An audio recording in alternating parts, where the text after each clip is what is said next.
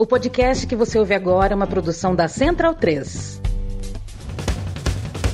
Começa agora pela Central 3, o programa para quem sabe que o futebol é muito, muito mais do que apenas um jogo. Está no ar o podcast da Trivela.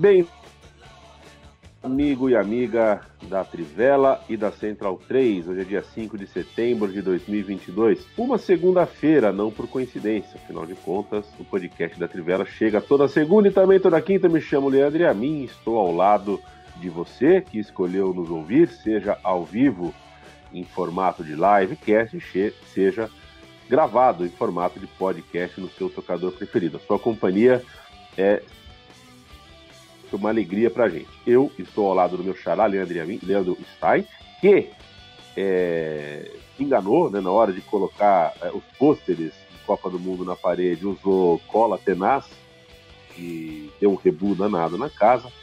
Felipe Lobo, que nós estamos em, em setembro, né, começando setembro, até que está bem na cotação, até o momento só matou duas samambaias por falta de cuidados e reparos eu achava, eu apostei que você fosse matar mais plantas, viu, Felipe Lobo, por esquecimento. Mas na verdade não é por esquecimento, é porque trabalha muito.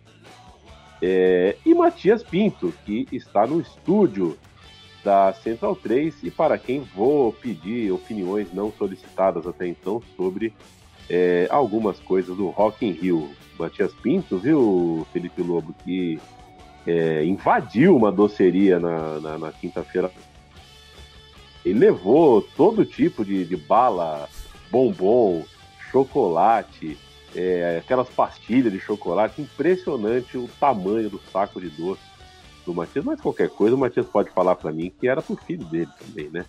É, e comer doce é uma delícia. Eu tô aqui na Praia Grande é, e tô me esbaldando aqui. Comi chocolate mais do que no ano inteiro. Você apoia a Trivela e a Central 3 no financiamento quanto da redação, apoia.se barra Trivela, apoia.se barra Central 3, o 3 é numeral, são duas empresas de financiamento independente, a gente precisa disso para viver. E se quer comprar caneca, cachecol, camisa, chinelo, algum adereço da loja da Trivela, você vai em trivela.com.br barra loja, é a loja da Caphead, né, o Felipe Lobo? Cap, eu tô sem aqui a cola, capred.com.br barra Trivela, é isso? Exatamente, capred.com.br barra Trivela. Olha, senhores e senhoras que estão nos ouvindo, é, foi um fim de semana de futebol e é, é, que mexeu com algumas das certezinhas, né? É, as pequenas certezas de redes sociais que muito se fala, né? Aquela coisa de ah, o Liverpool tem oito jogos, ah, mas na, na Alemanha o Bayern de Munique não vai parar de ganhar de todo mundo. É, não é bem assim que as coisas funcionam, campeonatos, os campeonatos são jogados, como os lambaris são pescados, mas quero saber o que Matias Pinto pensa de Post Malone, porque eu prometi te perguntar isso e quero saber o seu destaque do Rock in Rio, Matias.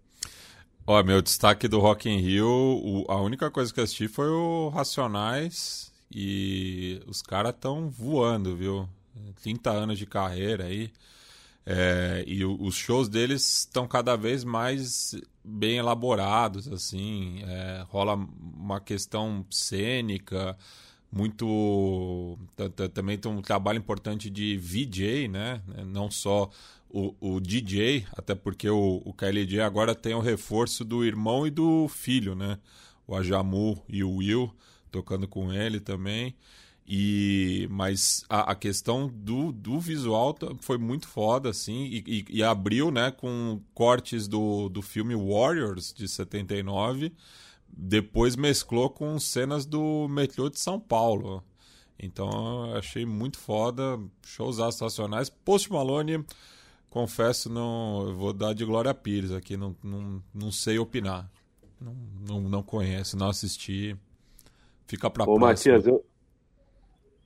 Tá bom. Ô, ô, Matias, eu tô no, na internet de, de dados móveis aqui, porque Ah, a, a internet, o famoso Wi-Fi aqui costuma falhar. Se eu estiver falhando muito, vocês sinalizem, eu paro de falar. Agora é chato o Justin Bieber, hein, Leandro Stein? Puta merda, muito chato.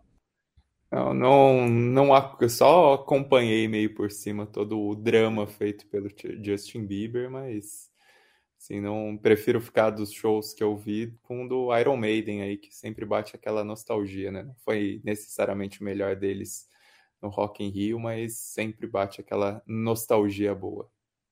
E o Garba de Felipe Lobo, quando vai tocar no Rock in Rio? Provavelmente nunca, né? Acho que não é muito a, a ideia do Rock in Rio. Ah, mas É. se, se canta a Isa, se canta aquela. É, mas Souza, é, um- é uma banda, é uma banda que não vai, não, não é um- uma banda que vai levar multidões, né? Acho que a ideia de um festival é você ter Ah, perfeito. Se for, é, é, eles vieram no festival Planeta Terra, quando ainda existia o finado Planeta Terra, eles vieram, mas eles não eram, como chamam os, os promotores, headliners, né? Eles eram uma das bandas, tanto que o que pra mim foi ótimo, porque eu fui ver o Garbage e fui embora antes da- do último show e fui embora no metrô vazio ainda. Quem gosta de show não gosta de festival, né? São, são duas coisas me- meio excludentes. Ge- Geralmente é, é, é, é bom quando tem esse- esse- esses festivais porque as bandas acabam tocando em outros lugares.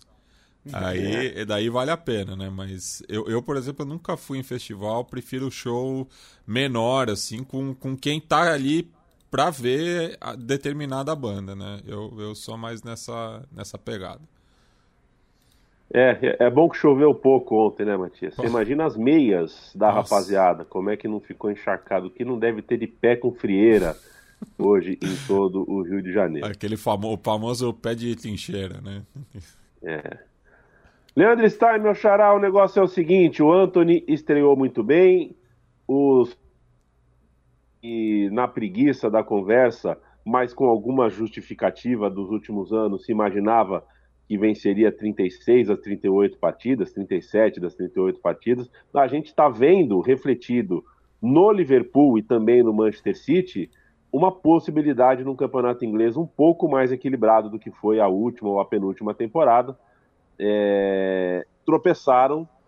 A gente tem uma esperança, uma coisa aí de, que sinalize alguma coisa mais. A gente não dá para fazer um diagnóstico em primeiro mês de competição, mas tropeçaram num fim de semana que, para a gente aqui que é brasileiro, é, a manchete, a foto na primeira página, claro, é do Anthony. É, a impressão é aquela de que existe um teto também para esses clubes, né? Então imagino que isso possa tornar um pouco mais competitivo é, o campeonato, ter um pouco mais de disputa ao redor. E até curio, a curiosa situação dessa rodada, né? O líder ainda é o Arsenal, mesmo tendo perdido esse principal jogo contra o Manchester United. É, o Anthony, gostei muito do jogo dele, né? A, a maneira como ele demonstrou personalidade, estava soltinho ali, meio esquecido no lance do gol, mas teve outros lances. É, não, não sentiu muito esse peso de estreia e, pelo contrário, quis mostrar serviço, né? O Arsenal até acho que, dentre os outros brasileiros, um que vale destacar, porque vem é, sendo eclipsado pelo Gabriel, pelo Gabriel Jesus, é o Martinelli, que vem fazendo boas partidas também, é, merece um pouco de destaque por aquilo que vem rendendo com o Arsenal nesse início de temporada, mas foi um jogo do amadurecimento do Manchester United, né? Uma equipe que melhorou bastante desde os baques do início da campanha, tem correspondido bem, tem conseguido apresentar um futebol mais consistente.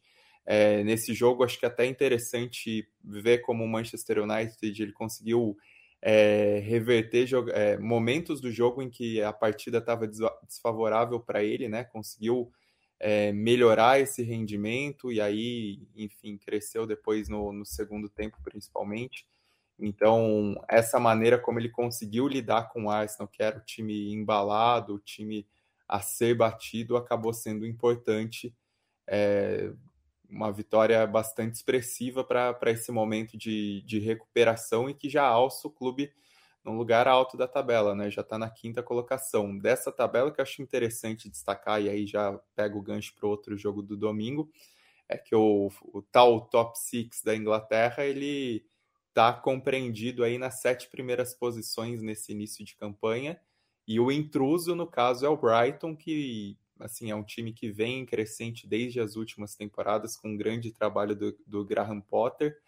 É, não fez um mercado de transferências muito badalado, até trouxe um jogador ou outro é, interessante para o time, mas fez um, um, mercado de transferências bem silencioso, mas tem feito um início de campanha muito interessante, né, com vitórias inclusive é, sobre times bem mais cotados e, e, a vitória dessa rodada foi a vitória sobre o Leicester, um 5 a 2 contra um Leicester que se vê muito problemático, que, enfim, para essa temporada já dava sinais claros de estagnação em relação ao que perdeu de fôlego de outros momentos, e é um time que também não, não trouxe praticamente ninguém no mercado de transferências, está na lanterna, está num, numa, num momento de crise ao redor do Leicester, então ter esse resultado do do Brighton é, é bastante interessante, né? E sobre o restante da rodada, foi essa rodada de tropeços, até o Everton e Liverpool, é impressionante que esse jogo tenha terminado 0 a 0 né? Pelo que foi a quantidade de chances criadas, a quantidade de, de bolas na trave. É, o Manchester City também parou contra o Aston Villa, que é um time que, ainda que não tenha embalado muito nesse início de campanha, né? Faz só, só uma vitória em seis rodadas é um time que tem um, um projeto interessante por trás, fez algumas boas contratações e, e conseguiu roubar esses pontos do Manchester City.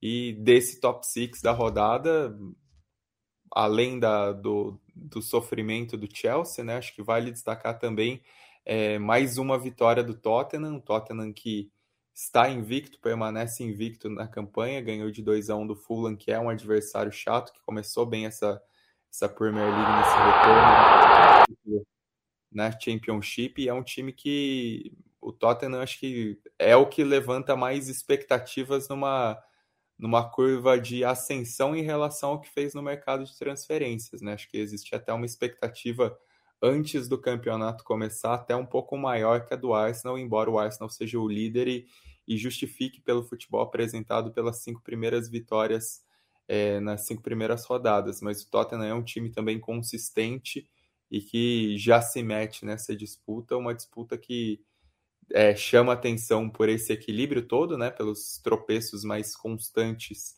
dos virtuais candidatos ao título, pensando no que Manchester City e Liverpool fizeram nas últimas temporadas, mas também uma temporada que, que pode ter esse rendimento melhor dos times da, da parte inferior da tabela e até algumas situações imprevisíveis, né? Pensando que Leicester e West Ham estão na zona de rebaixamento nesse momento, não era exatamente um, um movimento esperado.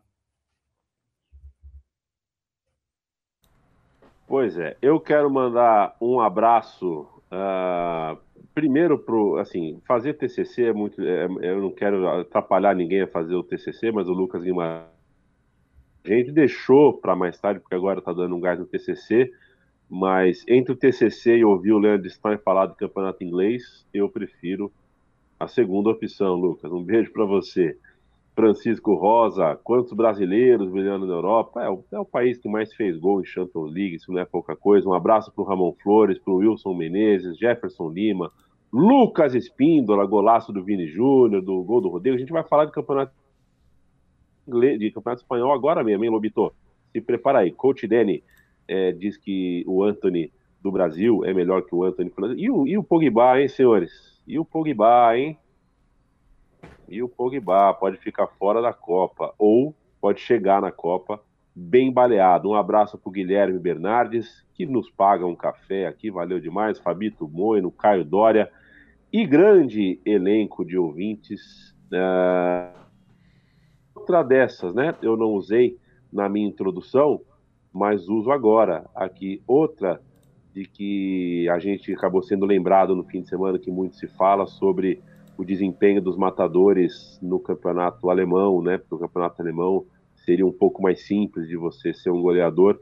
É, não é bem assim, a gente vê isso com o Haaland, mas aí é até óbvio né, que o Haaland vai. É, é um jogador de, de, de a época, porque ele meio que inaugura um novo biotipo até de jogador, de atacante. É uma coisa impressionante. Mas na Espanha você tem o Lewandowski, que fazia um caminhão de gols e parecia que era porque o Bayern de Munique ganha todo o campeonato alemão, o time né, passeia, e aí fica um pouco mais fácil que nada. Pegou um Barcelona que ainda está se conhecendo, os jogadores estão se conhecendo, né? ainda é um time em formação. Começou muito bem. É, que rodada do fim de semana, Lewandowski bem, Barcelona é, bem, e o, o, o, brasileiro, o Real Madrid, não Real Madrid, com golaço do Vini Júnior, com gol do Rodrigo. É, e é curioso eu fazer essa pergunta e colocar para você, no tal qual a gente pôs no roteiro, sobre um, um, um, Real Madrid brasileiro, dias depois de perder o Casemiro. Mas é, né? É um Real Madrid brasileiro. É, é então, porque os dois atacantes é, tiveram destaque, né? Foram decisivos na vitória sobre o Betis. E é curioso, né? O Stein estava falando do Anthony, que começou muito bem, e tem o Vinícius, que foi talvez o melhor brasileiro na última temporada, o Rodrigo, que teve um papel já bastante importante na última temporada, e o Ancelotti já tinha falado antes dessa temporada que de, este ano ele teria uma participação ainda maior, né? Porque ele ainda estava num processo ali de adaptação, enfim, sendo usado um pouco menos. Dessa vez ele vai ser mais usado e eu cogito aqui a hipótese, inclusive, de ele se tornar titular ao longo da campanha, porque muitas vezes o, o Federico Valverde é usado na ponta direita, né, como uma espécie de falso ponta, se é que dá para dizer isso. É, e o Rodrigo tem boas possibilidades de se tornar um titular constante, né? Ele é titular eventualmente, mas se tornar um titular de grandes jogos. E o Vini fez um golaço, golaço. É, a gente falava muito no começo da carreira dele de, de dificuldade de finalização e ele deu uma finalização bastante é, categórica ali, né, com muita frieza.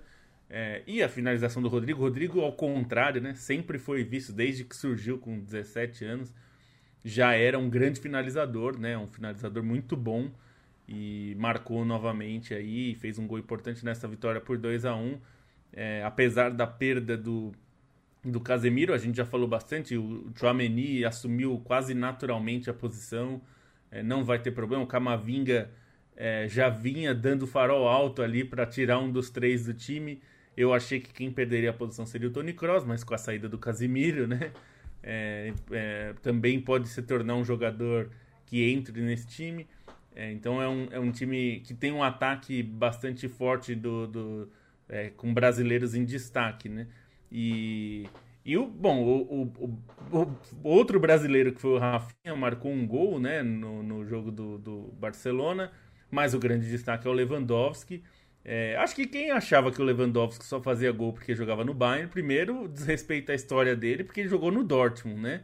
Brigando é, com o Bayern e fazendo muitos gols, inclusive sapecando o Real Madrid numa Champions, né? Vamos lembrar que uma vez o Dortmund meteu 4 a 0 no Real Madrid com o Lewandowski fazendo a festa. Então, a gente não está falando de um jogador, né? Que, que só fazia gols na Bundesliga e, e nunca brilhava é, em termos europeus. Né? Fez gol em Copa do Mundo, né? Assim, é um jogador de, de destaque, mas como você falou, existe uma certa desconfiança por é, pela idade, eu acho mais, né? Porque ele é um jogador já de 34 anos, mas ele tá numa forma esplendorosa, o... continua outra, muito bem.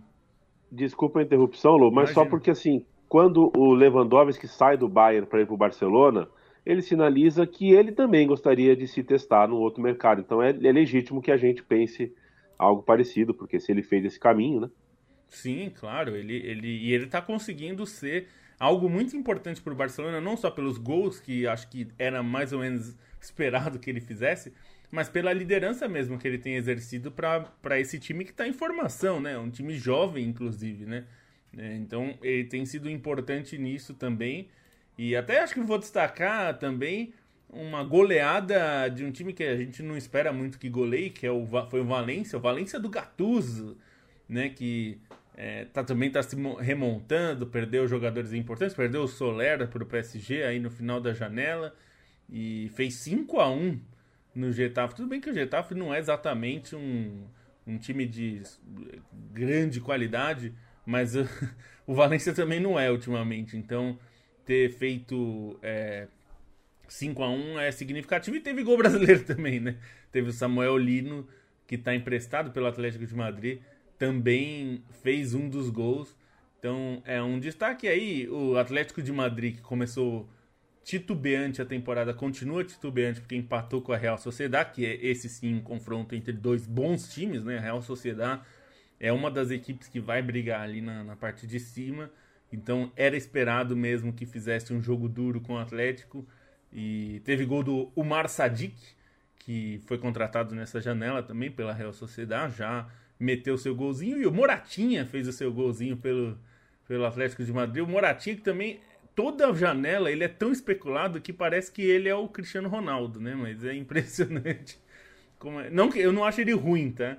É que ele é, é, ele é especulado de um jeito que parece que ele é bem melhor do que ele é. Mas é, Barcelona e Real Madrid saem protagonizando aí o que parece ser mesmo a volta dessa disputa né, entre os dois pelo título, que é o que a gente viu mais vezes nessas últimas, nessas últimas décadas, né?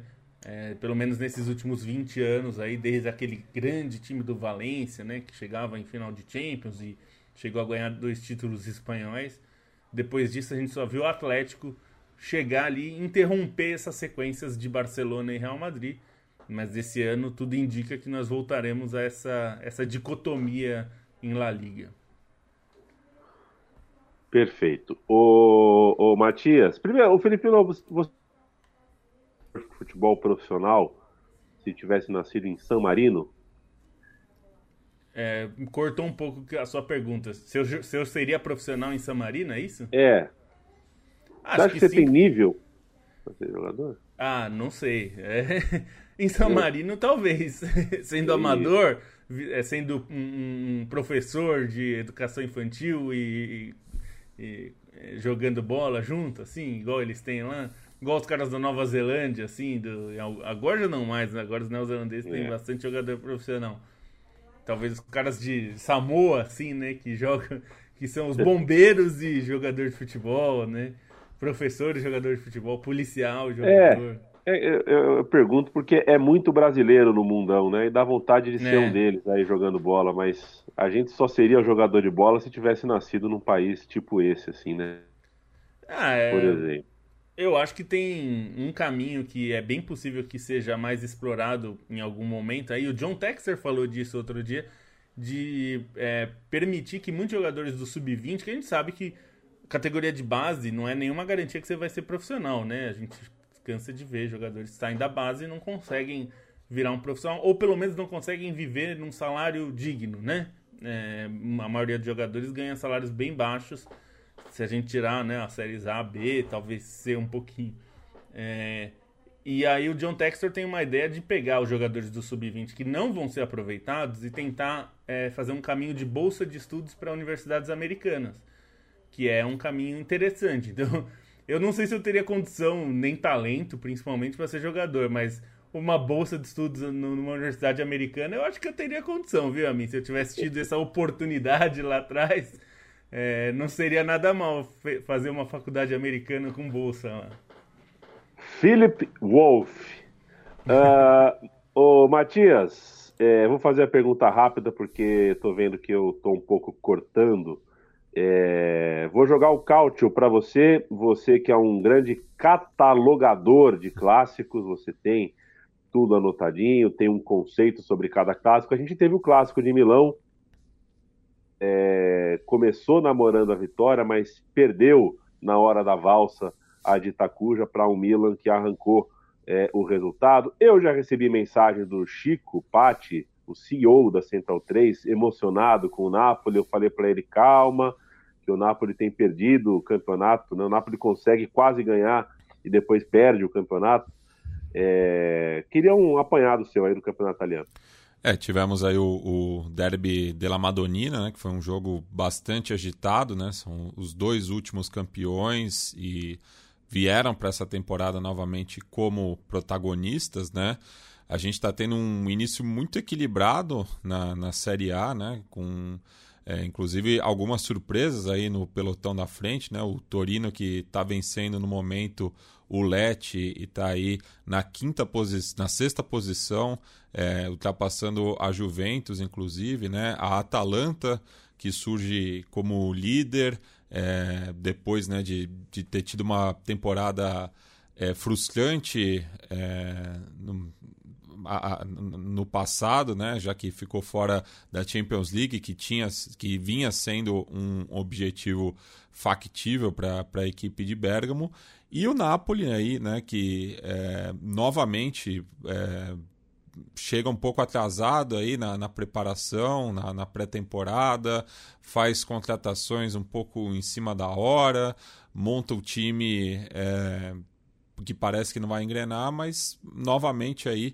é, segue brigando, segue forte, né? E tá, tem a mesma pontuação do Milan. É, na, na, Itália, o, o, critério de desempate é o confronto direto, é, mas tem um saldo melhor, né? Até porque é um time que tem concedido poucos gols até aqui, tem um, um ataque letal e obteve uma importante vitória em Roma, é, diante da Lazio, de virada também, né? Foi buscar esse resultado com a sensação até agora da bota, né? O georgiano que verá Skelia. Consegui, Leandro Stein?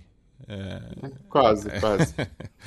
Mas é, é, é, isso, né? E a, a, a Udinese também, né? Que conseguiu uma importante vitória, né? Uma goleada diante da Roma, jogando em casa, é, pensando né, que o, o, o, Mourinho geralmente é um treinador que é, monta seus times a partir da defesa, então vencer é, a, a, equipe da capital por 4 a 0 é um resultado que a gente não vai ver é, constantemente. Né? É, o jogo que deu tudo errado para Roma e tudo certo para o Udinese, né? Esses jogos estranhos. Eu. Aliás, né, falar só de brasileiros, a gente falou bastante de brasileiros e é uma rara vez que a gente teve um brasileiro no Derby de la Madonina.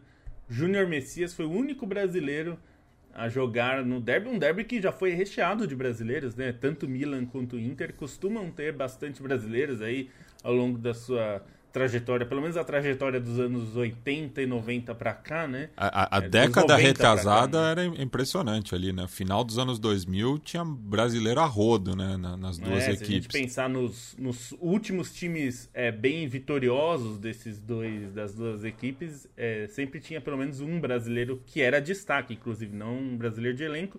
E o Júnior Messias hoje, eu vou dizer que é um dos pontos fracos até do Milan, não é pela falta de talento, mas que não tá é um dos que não tá rendendo tanto entre ele e os Salemakers, que é uma pronúncia difícil também.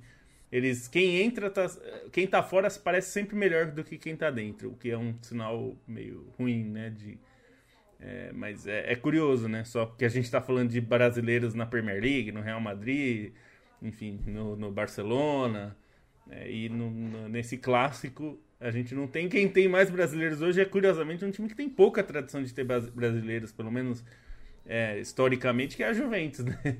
A gente tem uma defesa quase toda brasileira. A defesa da Juventus, que é famosíssima por formar né, do, os melhores zagueiros e defensores italianos.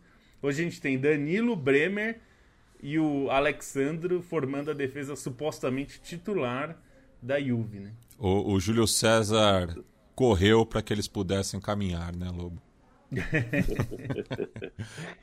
Eu quero mandar um abraço para o Gladson Rafael, que não estará, ele torce para o Atlético Paranaense, não estará nessa terça em São Paulo, não conseguiu ingresso. Lucas Silva, é, a gente começou mais cedo hoje, foi um pedido meu, prontamente atendido pelos meus amigos, eu agradeço. O Arthur, o Arthur me chama de mundo. Arthur, considerando que o Emicida é o primeiro é, e nós estamos aqui em dois Leandros, eu fico com o terceiro posto, tá? Deixa o segundo lugar com Leandro Stein. Um abraço para o Gabriel Oliveira. Leandro do Flamengo está na minha frente também, né? Ah, aí eu já discuto. Eu prefiro você. O Gabriel Oliveira passou para deixar um abraço e pedir para o Yamin mandar um beijo para a minha noiva Tamara. Saudações. Um abraço, parabéns, parabenzaço para o amor de vocês. Valeu, Tamara, um abraço. Valeu, Gabriel. Brigadaço pelo apoio, pela companhia e pela ajuda aqui que você dá com o Superchat. É, o Adson Pereira, que é, a, gente, a gente já falou, viu, Adson, o que, que a gente achou. Eu achei o show do Justin Bieber mais sem graça que amistoso sub-20. Achei o show da Luísa, a revista pornô ambulante. Achei o show da Isa muito legal, muito bom, muito alto astral. Achei o show de Gilberto Gil, não vi, peguei só o fim, e é só o que eu posso dizer a respeito do Rock and Rio, in Rio, né? É, vamos ver o que, que nos reserva aqui. Não vi o J Quest, não vi outras coisas aí, mas estava sempre espiando alguma coisa. Guilherme Kunzlati, isso aqui é uma, é uma, uma, uma cortina normal. Eu vou perguntar para o Leandro Stein de campeonato alemão, não sem antes mandar um abraço para o Luiz Gustavo, que chegou atrasado. Culpa nossa, Ramon Flores, é, um Francisco Rosa está aqui. É, valeu demais, gente. É sempre um prazer saber que vocês estão conosco aqui no Alvivaço. Leandro Stein, não é sempre que um campeonato tem o primeiro com o segundo lugar, né? Isso são poucos jogos. Às vezes tem, tem essa coincidência. Mas no começo do campeonato pode não significar muita coisa. É, é, não é o caso, acho, de Bayern de Munique contra a União Berlim. Não pelo Bayern de Munique, claro, mas pelo União Berlim. Ter essa, né, esse simbolismo de jogar contra o Bayern de Munique, sendo os dois times co-líderes do campeonato, é importante. E não perder, no caso, conseguir empatar com o Bayern de Munique, é mais importante ainda. Acho que mostra muito sua força. Queria, ah, a partir daí, um olhar seu para a rodada do campeonato alemão. É, a União Berlim sublinhou aquilo que já se sabe, né? Que é uma equipe extremamente competitiva. É, eu penso um campeonato sempre como é, uma divisão de pequenos intervalos, né? E existem fases de cinco, seis jogos que um time está muito bem, outra fase de cinco, seis jogos que outro time está muito bem, mas tem uma regularidade, é o que faz o campeão, e tem uma regularidade absurda, é o que torna o Bayern de Munique dez vezes campeão alemão, né? Então, é, ainda que não seja o melhor pequeno trecho do Bayern de Munique, é um time que tem condições de ter pontuações altas em vários pequenos trechos do campeonato, mas o União Berlim corresponde, é, deu trabalho, né? Teve, conseguiu sair em vantagem, contou bastante com o, o Runner, seu goleiro, fez defesas importantes. É uma equipe que promete continuar subindo os degraus em relação ao que vinha fazendo nas últimas edições da Bundesliga, né? Que já tinha conseguido a permanência, depois Conference, depois Liga Europa, agora é um time que cada vez mais parece se credenciar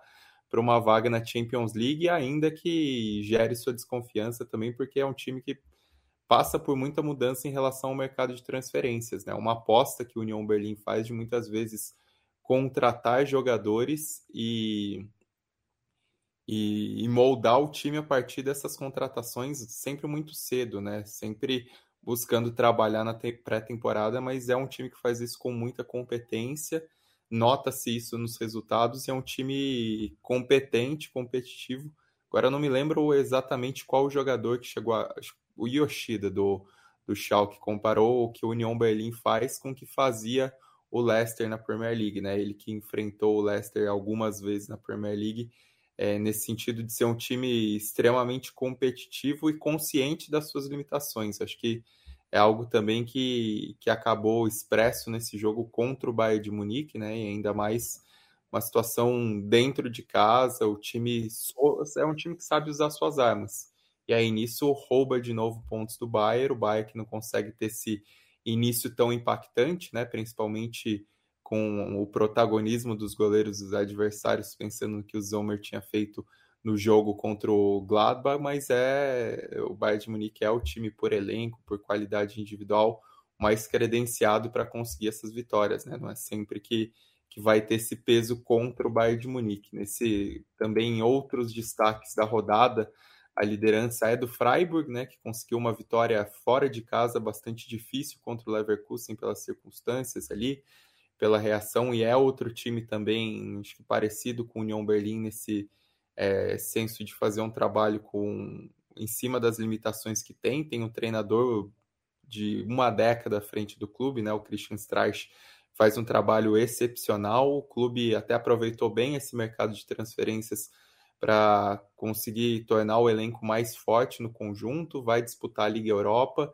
é, tem um estádio novo que também ajuda a alavancar as receitas e, ainda que comece na liderança, é outro time também para se candidatar ao G4. O Borussia Dortmund tem essa recuperação mais recente, né? Depois de tudo que aconteceu contra o Werder Bremen, teve mais um jogo aí disputando dentro de casa contra o Hoffenheim. Foi um ótimo primeiro tempo do Borussia Dortmund. É, o time caiu no segundo tempo, mas dessa vez conseguiu evitar a virada, né? Um time claramente formando ali, se formando, tentando ganhar personalidade com problemas sérios de desfalques em relação a jogadores importantes no mercado de transferências que chegaram para ser novos protagonistas. Nesse jogo, ao menos o Marco Reus deu conta do recado, né? Foi uma grande partida do Reus. E aí um pouco mais abaixo na tabela, um time que começou mal o campeonato, mas vem em recuperação que merece destaque também, é o Eintracht Frankfurt, meteu 4 a 0 no Leipzig. O Frankfurt acho que é, é um, um, caso de um time que claramente ele tem condições de também de estar nessa parte de cima da tabela, até de acho que é o próximo passo do time depois de ganhar a Liga Europa, mais do que fazer uma campanha histórica na Champions, é conseguir se estabelecer no, no G4 da Bundesliga, algo que vem flertando há alguns anos, mas não não consegue ter fôlego o campeonato inteiro, vem se recuperando, vem com a segunda vitória consecutiva. É um time que buscou muitos reforços no mercado de transferências, até por dividir né, essas atenções com a Champions e tem condições de, de fazer uma campanha é, mais competente do que foi esse início. E esses 4 a 0 botam o pé na porta. Né? Alguns jogadores contratados são bastante interessantes. Eu, destaco por esse jogo especialmente o, o Randall Colomuani, que veio de graça do Nantes, foi uma pechincha. E enquanto isso, o grandioso Leipzig está, grandioso entre aspas, né? Tá, tá numa crise imensa, é, não consegue engrenar. Eu até achava que antes do campeonato, por aquilo que tinha feito no segundo turno do campeonato passado, ele pudesse ser o principal incômodo ao Bayern de Munique, mas o time tem encontrado dificuldades, já teve até discussão sobre a, a continuidade do Domênico Tedesco, né? Só venceu um jogo nesse início de Bundesliga, não consegue corresponder. E é um caso um pouquinho parecido também com o Wolfsburg, que nessa temporada apostou no, na chegada do Nico Kovac, né? Um clube que geralmente tem um bom poder de contratação, tem negócios interessantes que chegaram desde a temporada passada e que eu imaginei que pudessem se firmar nessa temporada, mas é um dos raros times que ainda não venceu nesse início de campanha, perdeu por 4 a 2 o Colônia, que de novo consegue ser uma grata surpresa e aparece na zona do rebaixamento. Então é além do Bochum, que é, é muito provavelmente o grande candidato ao rebaixamento nessa temporada, até pela maneira como é, foi acima das expectativas na, na última e perdeu muita gente importante.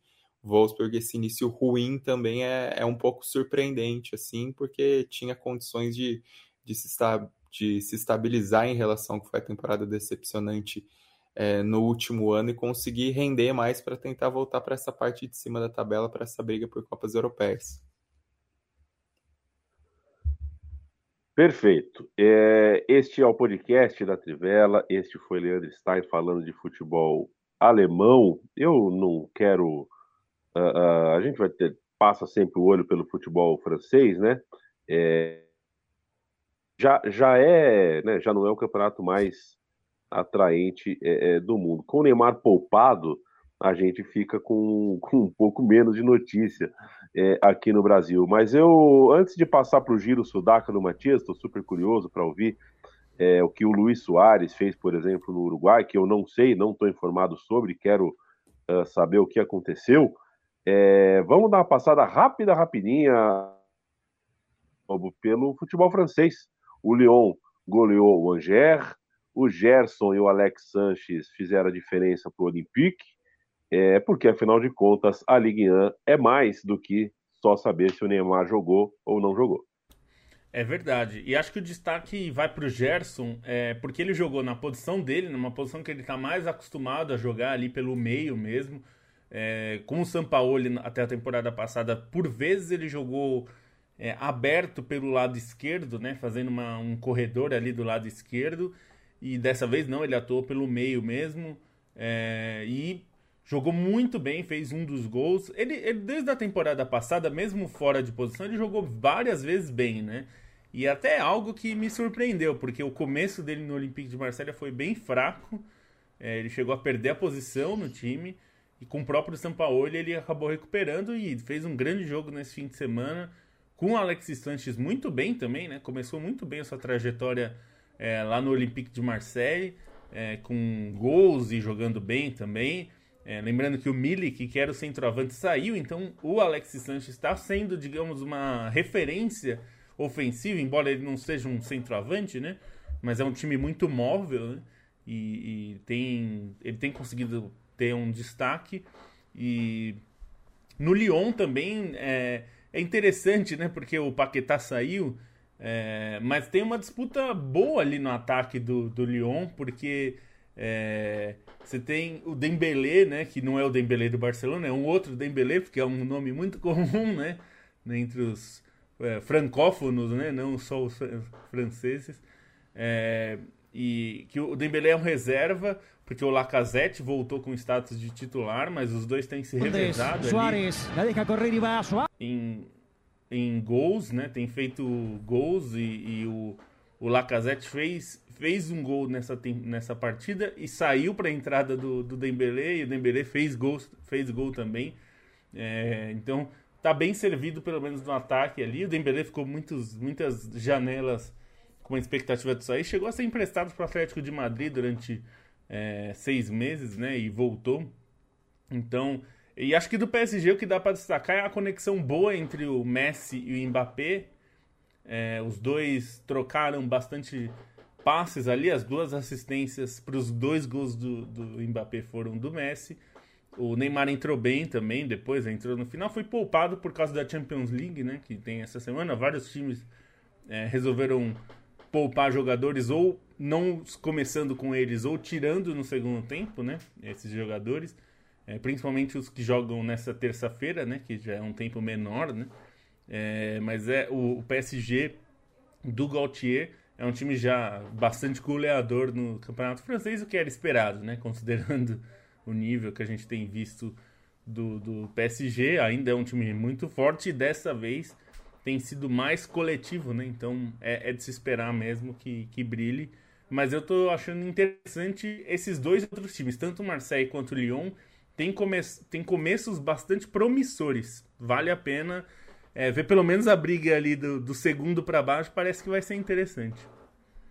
Ficaremos de olho, Felipe Lobo. E para a gente fechar esse, essa segundona uh, girando os campeonatos pelo fim de semana, daqui a pouco a gente termina falando um pouquinho, né? O Lobo citou Champions League na semana de Champions League. É, Matias, parece que Luiz Soares fez um golaço, é, mas a bola rolou, não só no Uruguai, para muito além do Brasil. É, aliás, é, é, enfim, não vamos falar do Campeonato Brasileiro hoje. Quero te ouvir sobre o que, como diria Januário de Oliveira para Adson Muniz, ou para Tata, Adson Coutinho ou Tata Muniz, que só você viu.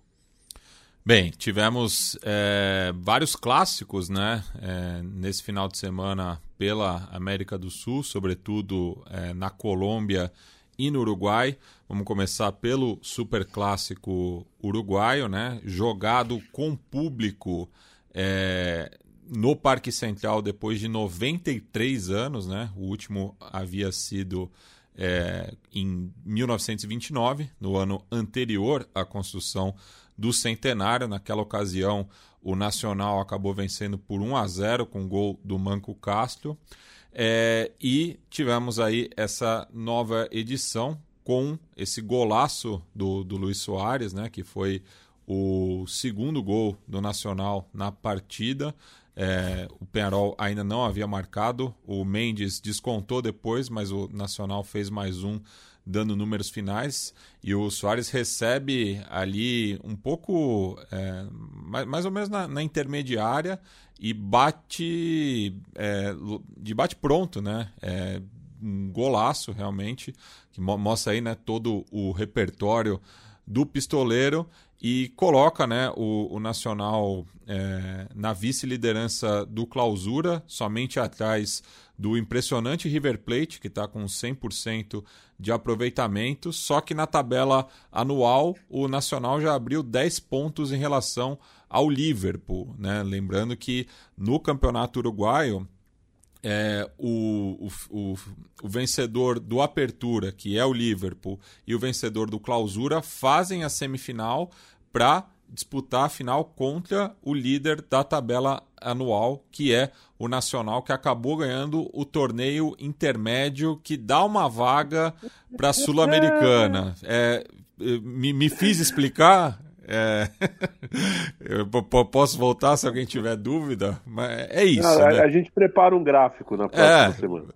Mas enfim, no Nacional, pensando assim, é, em todos os jogos disputados ao longo da temporada, ele tem 10 pontos à frente do Liverpool, então está numa situação bastante cômoda, tanto para a disputa do título quanto para uma das vagas diretas a Libertadores da América.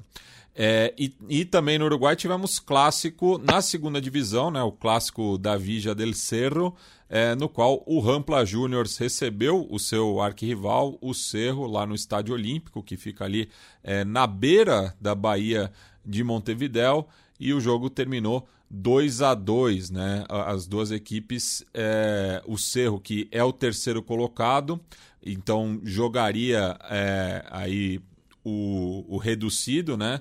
Para terceira e última vaga para a primeira divisão, enquanto que o Racing de Sayago e o Laluz estão nas duas primeiras posições com uma vantagem bastante confortável também. Né? Então acho que tanto para o Cerro quanto para o Rampla, que é o sexto colocado, vai sobrar aí é, a, essa tentativa por esse mini playoff ao final da temporada. Na é, co... já, já foi matematicamente, eles já subiram, é. né? Já já eu, no caso do Laluz, tem outra estatística de 1929 uhum. que não jogava a primeira divisão é, há 93 anos também. Campeonato Uruguaio pródigo nos últimos anos nessas ascensões depois de muito tempo, depois do caso do Albion, né? O, o Albion que, que, é, e que, e que tá, conseguiu bons resultados recentemente é, e tá quase saindo ali da, da zona do perigo, né? É, porque é, Com feijão. É, tá, tá, tá ainda atrás do Cerro Largo, mas já está bem à frente do, dos rivais, o Rentistas e o Cerrito, né? Vamos passar agora para a Colômbia rapidamente, que tivemos a, a, a sempre bem-vinda rodada de clássicos, né? É, que é uma tradição já do, do futebol cafeteiro. Décima rodada aí é, jogaram o, os, os, clássicos tradicionais. O, a, aqueles que o rival não está na mesma divisão acaba jogando com um time mais próximo. O Milionários, que é o líder do finalização, acabou vencendo o Independente Santa Fé no sábado e está muito próximo aí já de garantir a vaga para os playoffs. E o resultado, acho que mais surpreendente, foi a vitória do União Madalena sobre o Júnior de Barranquilha. O, a, a, equipe de Santa Marta, que está é, na vice-liderança do finalização, ao mesmo tempo que briga contra o rebaixamento. Mas com essa vitória conseguiu sair né, da, da, da zona de descenso. E é curioso porque é, na, nas últimas semanas ele conseguiu duas vitórias sobre é, a equipe de Barranquilha, algo que não acontecia desde 2008, né? Porque venceu também pela é, semifinal da ida da Copa Colômbia, esse jogo jogando no Metropolitano Roberto Melendes, né? O, o jogo é, desse final de semana foi em Santa Marta. Então, o clássico costenho aí que tinha um, um domínio evidente é, do Júnior, agora o União Madalena é, conseguiu duas vitórias aí, algo que não acontecia é, desde 2008.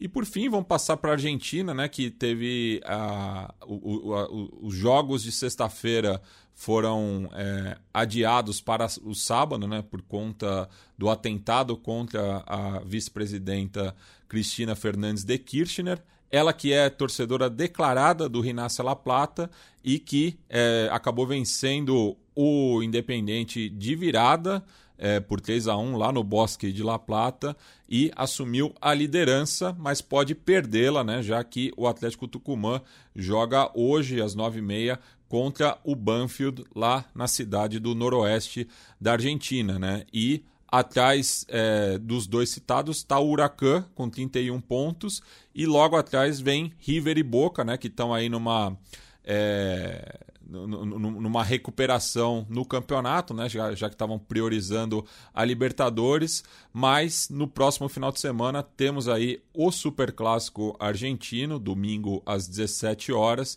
então muito provavelmente o perdedor é, já vai praticamente se despedir né, da, da chance de título.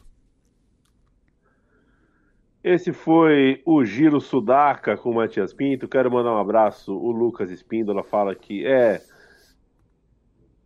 bem o debate que houve, Lucas. Tem que escolher bem. E um abração para o Rômulo Barreto. Valeu pelo café, companheiro. Fica aí o valor de um chopp que eu adoraria tomar com vocês, falando sobre o glorioso futebol da quinta divisão inglesa. Aí, esse eu vou só ouvir, tá, Rômulo? É, eu realmente, quinta divisão inglesa, por mais que eu tenha o maior carinho pelo Bristol Rovers, e fiquei muito bravo com as pessoas insinuando que o 7 a 0 subir de divisão foi manipulado. Pô, é um time que tem uma alegria na vida.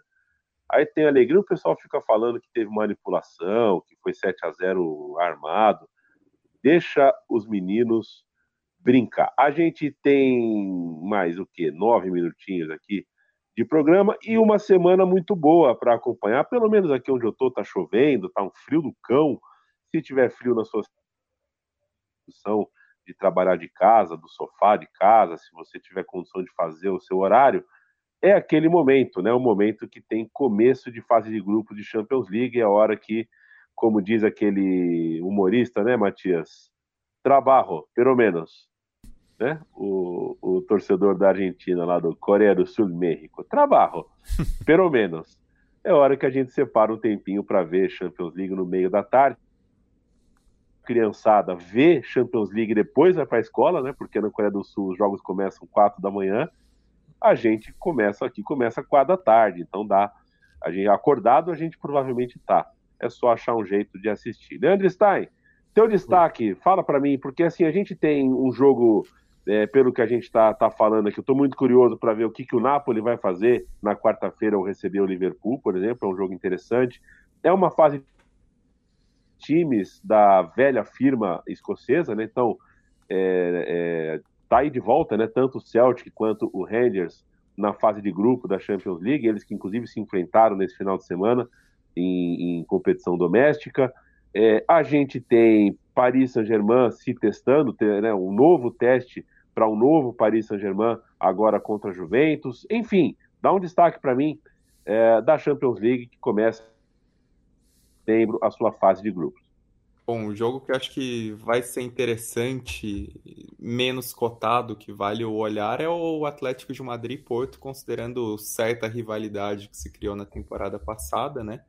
É, pela maneira como os dois se enfrentaram ali na reta final da fase de grupos, é, pela maneira como foi quente aquele confronto é, e até pelo início de temporada, assim, que, que é necessário uma resposta, né? Principalmente da parte do Atlético de Madrid. Então, acho que pode ser um jogo é, para trazer mais do que simplesmente o que promete numa quarta-feira em que ele acaba eclipsado por outros confrontos, né? Pensando no Napoli-Liverpool, pensando no, é, no próprio Inter e Bayern. Desse dia também um jogo que por atmosfera me interessa muito é o Frankfurt Sporting. É, o Frankfurt é uma torcida, é, um, é, o clube alemão que realmente fez por merecer a campanha, as campanhas recentes na Liga Europa pela maneira como abraçou a competição e também pelo engajamento da torcida, né? Algo que a gente fala há alguns anos aqui sobre essas festas do Frankfurt na Liga Europa e agora vai ser numa Champions, vai ser com essa reestreia em casa e vai ser numa competição que diz muito a história do próprio Frankfurt, né, da, da lendária final de 1960 contra o Real Madrid, então acho que vai ser um, um episódio muito interessante. E para complementar também dessas histórias, é, além em si do, do que os times podem oferecer em campo, é o Celtic e Rangers, né? O Celtic já estreia pegando o Real Madrid em casa e o ambiente em Parkhead é um ambiente é, sensacional, né? Muita gente diz que é o melhor ambiente de estádio da Europa e o time vem embalado depois de enfiar 4 a 0 no, na Old Firm do, desse final de semana, né? Então, um Celtic que vem apresentando bom futebol vai ter essa chance de desafiar o Real Madrid, embora o favoritismo seja do Real Madrid, ainda mais com o pacto que esse time tem na Champions.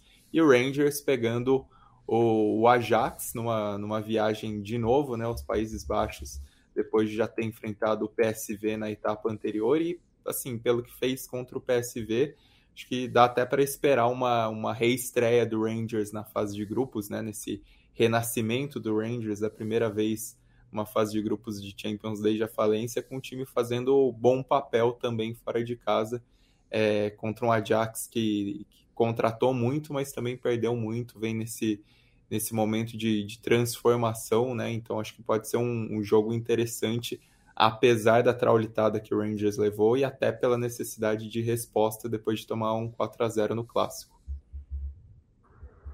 Se o Zeca, o Felipe Lobo, Zeca, pai do Matias Pinto, perguntar para mim, é... Leandro, primeiro que ele não vai perguntar para mim, vai perguntar pro filho dele, mas se perguntar para mim, onde é que eu assisto o Cristiano Ronaldo na Champions League, o que que eu respondo?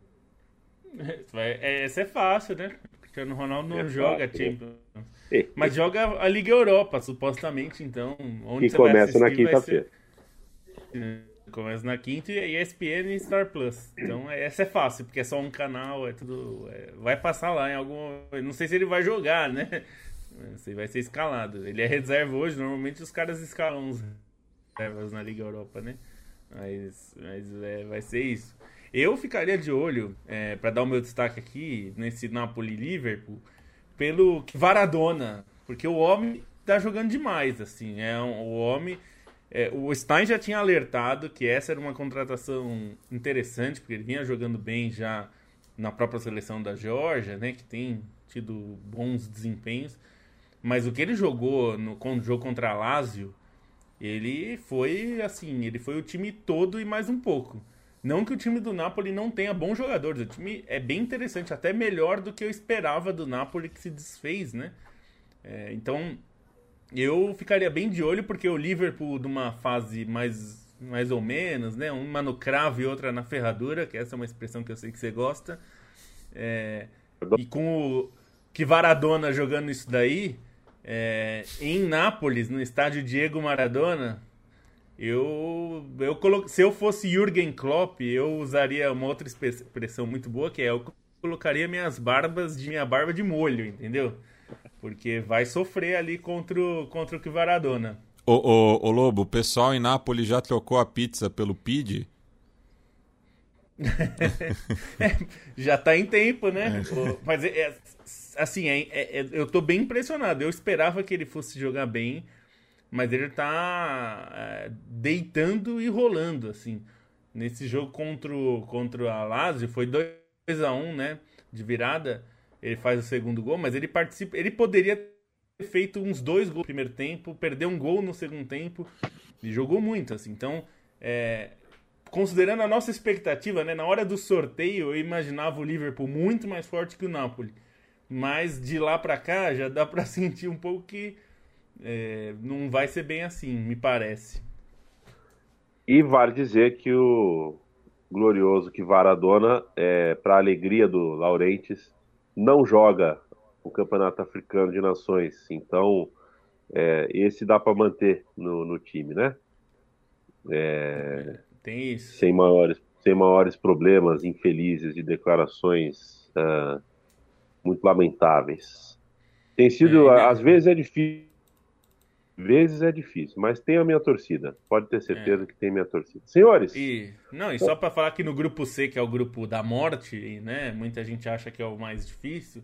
É, o confronto grande vai ser Inter e Bayern em Milão. A Inter é, de uma derrota, né? Vem de derrota e o Bayern vem de um empate. Então os dois é, tropeçaram no fim de semana de alguma forma. É, jogo interessante aí, porque é A, a Inter sabe que é, vai ter que conseguir o máximo de pontos possíveis, porque vai ser uma briga dura aí. Senhoras e senhores, a gente está terminando o podcast de hoje da Trivela. Hoje foi no cravo ou foi na ferradura? Essa pergunta eu deixo para quem nos ouve. Eu espero que vocês tenham gostado. Eu gostei.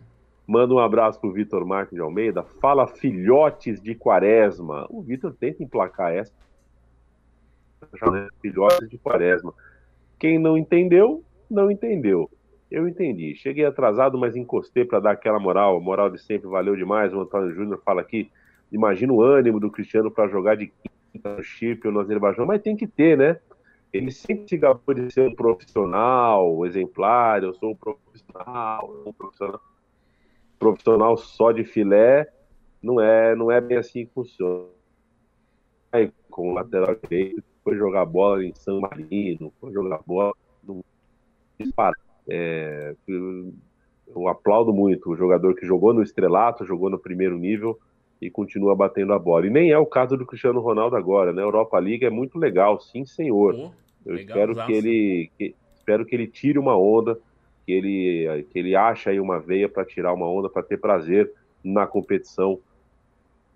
Sabe que é inchada desse quatro, às vezes cinco vagas para um país só, justamente para que empresas como Cristiano Ronaldo, Messi e outras não fiquem de fora, porque é, a própria competição perde em mídia, perde em dinheiro, perde em retorno quando essas estrelas estão fora. Mas é assim a competição. A outra opção é armar uma Superliga e brincar de clubinho fechado. E aí a gente perde algumas histórias, como por exemplo a história do Rangers, voltando para a Champions League, que é a história que a gente vai ver esse ano, são 32 times, cabem 32 histórias. É história pra caramba. Não conseguiu estar em nenhuma delas? Paciência. Tenta o ano que vem e tem a Europa League aí, que eu gosto bastante desde que assisti, Matias Pinto, sem lembrar, sem saber direito o que, que era, numa tarde de quarta-feira em casa. O Torino de Casa Grande jogando uma final de Copa da UEFA. É, apareceu do nadão, né? Eu não sabia que tinha tela da Globo, uma final com Casa Grande, Torino em casa, achei espetacular. Foi depois de jogar é, no Ascoli, né? Depois, depois que passei no Ascoli. É. Exatamente. A gente termina com uma imitação ligeira de Matias Pinto, que é um, um, um imitador tímido, né? Ele imita frases. É, imita frases. Queixos. É, ele imita. Tem, a Valeu. Já, a gente já escreveu sobre essa final aí. Quem quiser, não sabe do que estamos falando, né? Essa final do Torino, tem na procura na Trivela lá que já, já falamos já falamos sobre isso. E destaque o Matias que gosta do grupo do Ajax. Ajax e Rangers se enfrentam em Amsterdã. Imagina a festa que a torcida do Rangers vai fazer em Amsterdã. Vai faltar cerveja. Quer dizer, não vai não, porque tem muita sede de cerveja lá. Mas é. vai gastar muita cerveja lá em Amsterdã. Valeu, Matias. Valeu, Felipe Lobo. Valeu, Leandro Onde de Jacareí. A gente volta na quinta-feira, 8h30, ao vivo. central3.com.br, trivela.com.br. Visite as nossas cozinhas, dê aquela moral pra gente. É... E é sempre um prazer saber que você ficou uma hora inteira aqui com a gente. Tchau, tchau.